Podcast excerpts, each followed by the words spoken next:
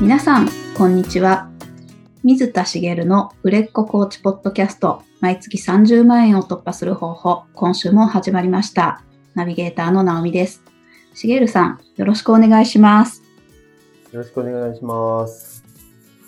先日、知り合いの方がですね、あの、はい日記帳を作られまして、へえ。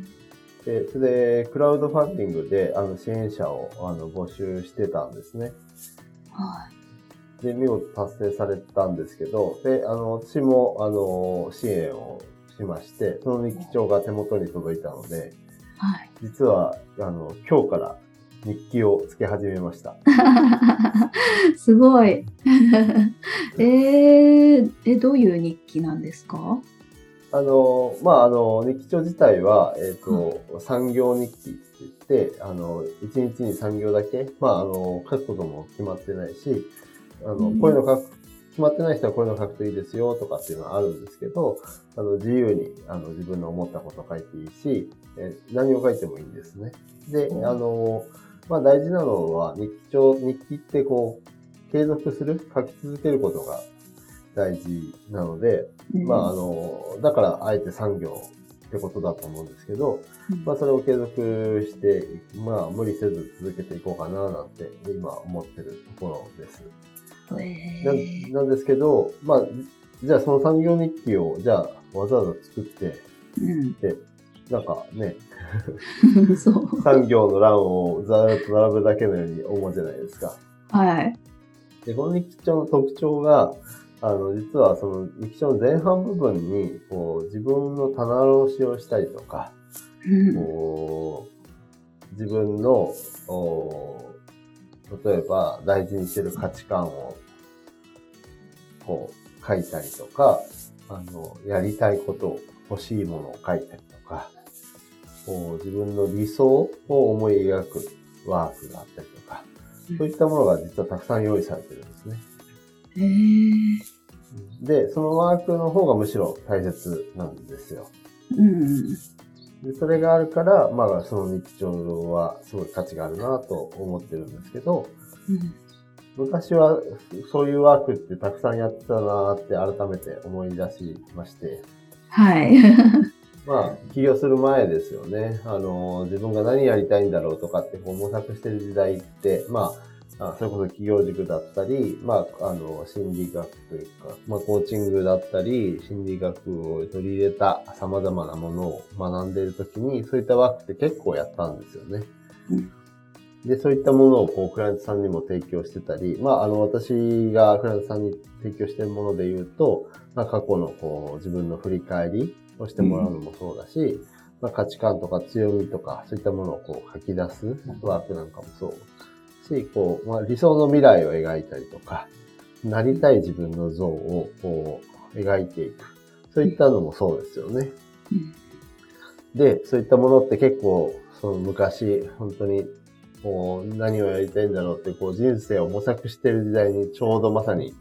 たくさん今までやってきたなーって思ったんです。はい。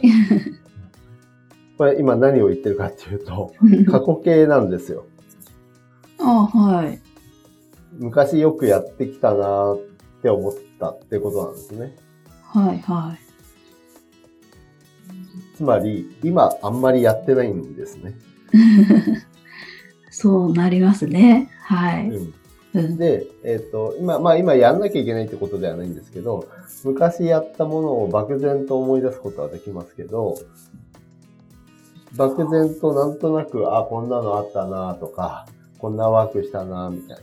なうんのは思い出せるんですけど、その当時に感じた感情とか、なんかこう、それ思い描いてワクワクした気持ちとか、あとはその、あ、自分ってこういうことが強みだよなってこう認識したものとか、うんこう断片的には出てくるんですけど、はっきりとこう、パッとこう認識できない状態なんですよ。あそうですよね。はい。うんうんまあ普通そうですよね。はい。で、この類のワークの、実はその、まあ悪い特徴の一つが、やって終わりになることだと思っていて、はい。あの、このワークやワークを作った人には実は何の責任もなくて、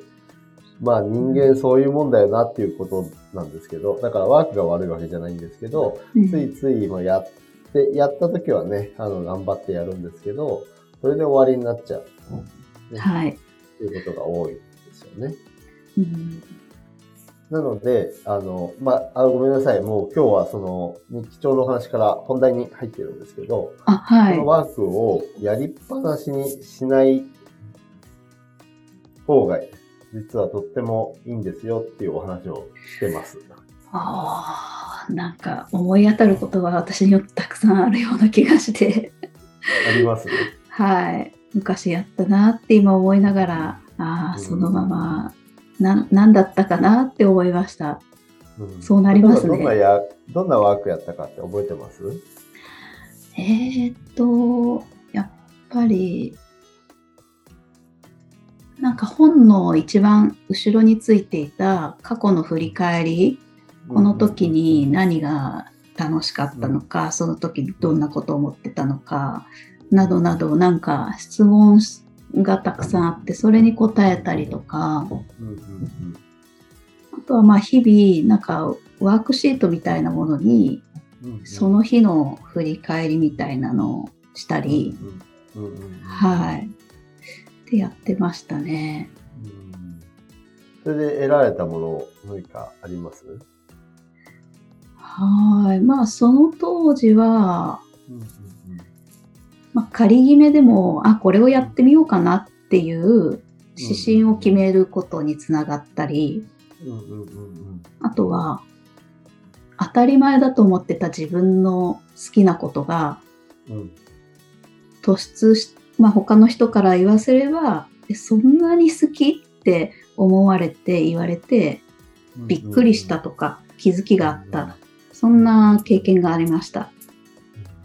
なるほど。結構、あれですよね。その、ワークをやって得たものとか気づきがあったってことですよね。はい。うんあの、本当にそうだと思うんです。こういったワークってこう、何か必ず得ら得られるような気がしていて、うん。やることの価値って多分、あの、まあ、あの、一般の人はあまり感じてないかもしれないけど、コーチは絶対分かってると思うんですよ。うん。で、必ずいい何かが得られるのに、まあいろんなワークがあっても、大体のワークから何かは得られると思うんですけど、うんまあそれをこう、活かしきれてないなってことなんですよね。はい。なるほど。で、えっと、まあ、あのそれをこう日記帳とセットにされたことが素晴らしい点で、まあ日記帳を書くのに合わせて毎日こう見返せるようになっているああ。ということなんです。なので、あの、私自身もこう起業して以来、こうしたことに取り組んでなかったので、もう一回ちょっと取り組んでワークをやって、で、えっ、と、それをこう日々振り返れるようにしておこうかなと思ってるんですね。なんですけど、じゃあなんで毎日見返すのがいいのかって、ちょっとわかりづらくないですか？うん。見返すって、ペラペラめくって、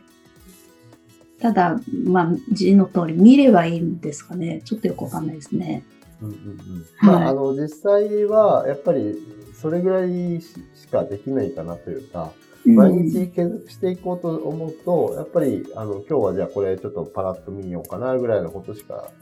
できないというか、しない、それ以上やらない方がいいかなと思ってるんですね。そうなんですね。うん、っていうのは、あの、継続が大事だからってことにも戻るんですけど、そうかそうか。はい。あの、毎日1時間かけて、じゃあこのワークをやろうとかっていうのをずーっと継続し続けようとすると、絶対持たないので、そのまあ、産業日記が産業であるのと同じように、あの、さらっとお見返して、ああ、そういえばこういうことをやりたいと今思ってるんだったなっていう確認をしたり、逆に、あの、しばらく経ってみたときに、あ、この時こう思ってたけど今は違うなとか、うんあ、この時これが欲しいって、これをやりたいって思ってたけど、もうやってしまったなとか、目標達成できたななんてものが出てきたりとか、うんあ、そうだ、こういう、こういう暮らしがしたいんだったとか、こういうものを手にしたいんだったっていうのを再確認できたりとか、っていうぐらいでいいのかなと思うんですね。だからうん、こう全部のワークをさらっと全部見るっていうのもしなくていいのかなと思うし、うん。じゃあ今日はこのページを見よう、今日はこのページを見ようってさらっと見るだけでも十分だと思うんですけど、なんでそれをした方がいいのかっていうことを、まあここでお伝えしていきたいんですけどね。うん。で、えっと、なんでかっていうと、まああの、要は心の整理をし一回したわけなんです。あはい、過去に？心だけじゃないですけどね、そうんのワークを一通りやることで、えっ、と、自分の、えっ、と、まあ、思考も含めてですけど、えっ、と、こうまあ、気持ちを整理したり、達成したいもの、手にしたいものを、こう、明確な形に一体したりとか、自分が大事にしているものを確認したり、感情、思考、まあ、心理、そういったものを整理したわけですよね。うんで、整理し終わった後は、あそうだなと思えるものを、まあ、明確に言葉で語ってるかどうかは別にして、えっと、ある程度こう、こうまあ、整理がついて、スッキリした状態になってるわけですよね。うんうんそうすると、こう、毎日こう、割とこう、ポジティブな気持ちで、前に進んでいきやすいんですけど、うん心の整理って言った通り、整理なので、まあ、片付けと同じなんですよね。はい。一度片付いて整理された部屋って、まあ、数日も経つとあっという間に散らかっていきません？ほっとくと。はい。わかります。わかりますよね。わか、まあ、はいわかる、わかってほしいんですけど、うん。まあ、そういうもんだと思うんです。で、うん綺麗に保つ方法って、誰しも知ってると思うんですけど、何だと思います、部屋を綺麗に保つ方法。えー毎日キープすることですよね。そうですね。うんあ。の、毎日だったらちょこっとでいいはずなんですよ。うん。毎日ちょこっとずつ散らかった分だけ片付ければ、はい。キープできるわけですよね。うん。まあ、あのー適当に置いた書類とか、うん。散ら、あのーまあ、わかんないですけど、服を投げっぱなしにしないとか、まあ、なんか取り出した本をしまうとか、うん。何か取り出した、まあ何でもいいですけど、ハサミを元の位置に戻すとか、うん。そういったことを毎日やってれば、まあ、片付いた状態がキープされますよね。はい。だけど、まあ1週間、2週間ほったらかしにすると散らかってしまって、それを元の状態に戻そうとすると、そこにたくさんの労力がいるようになってくるわけですよね。はい。で、これも、は心の状態も同じなんですよ。おーはい。です。一度、きれいに整理されて、ワークをやって整理されても、放っておくと、ネガティブな感情に支配されたりとか、思考があっち行ったり、こっち行ったり、うん気持ちが、こう、ブレたりする出来事が起こるたびに、こう、揺さぶられて、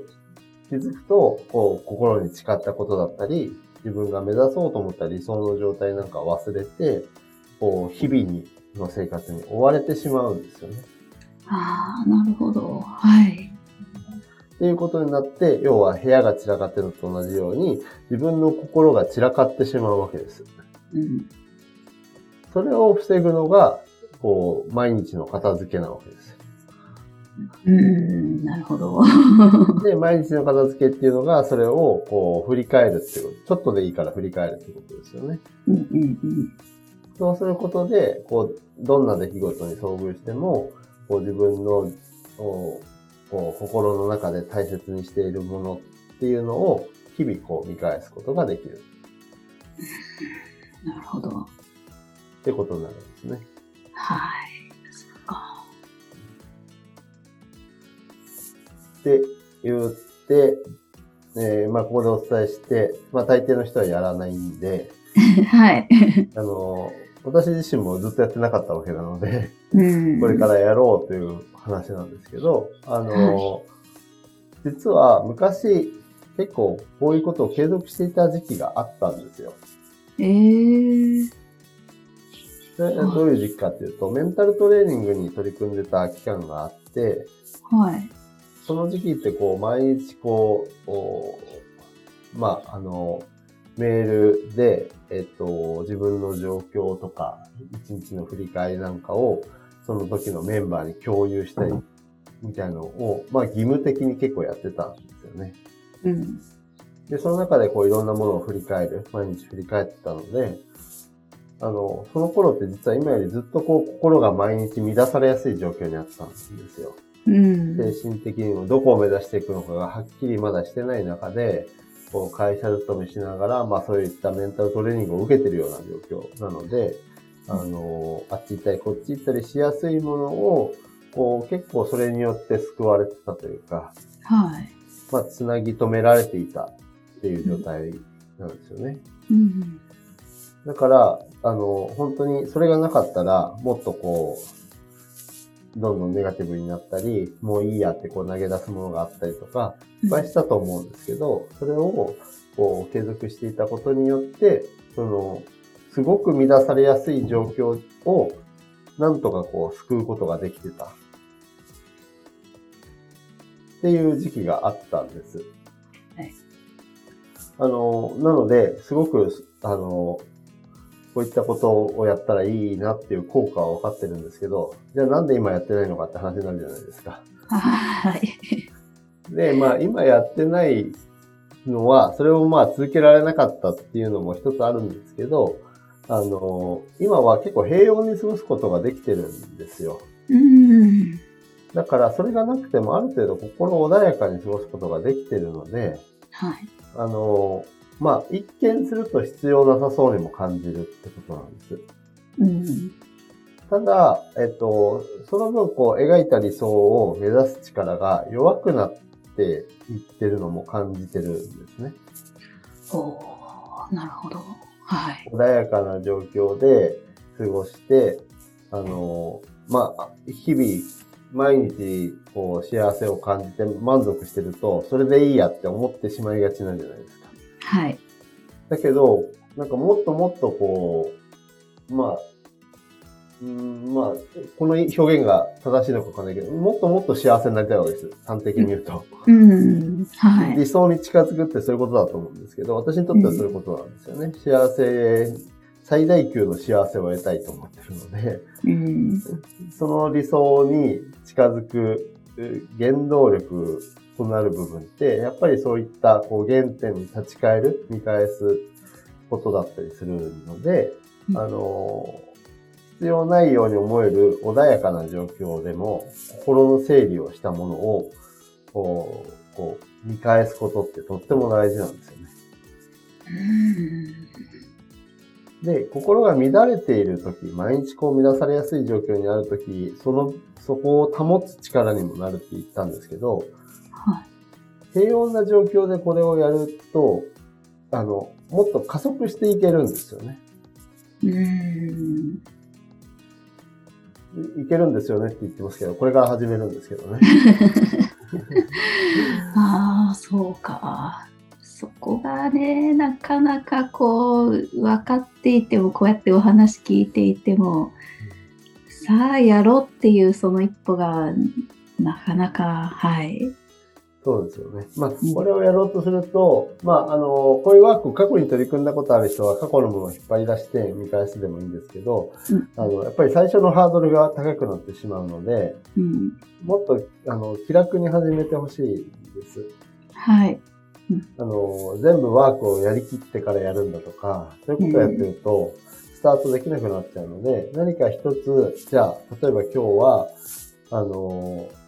今年中に手にしたいもの、うん。欲しいもの、えっ、と、やりたいこと、そういったことを、まあ、例えばもう本当に最初単位の1個でいいから書き出してみるとか、うんそうすると1個、まあ、小さなワークをやったことになるので、それを、例えば翌日見返して、じゃあ翌日はこう自分が大大切にしてる価値観を一つ出してみるとか、っていうぐらいのレベルでいいので、要はそのワーク自体も本当は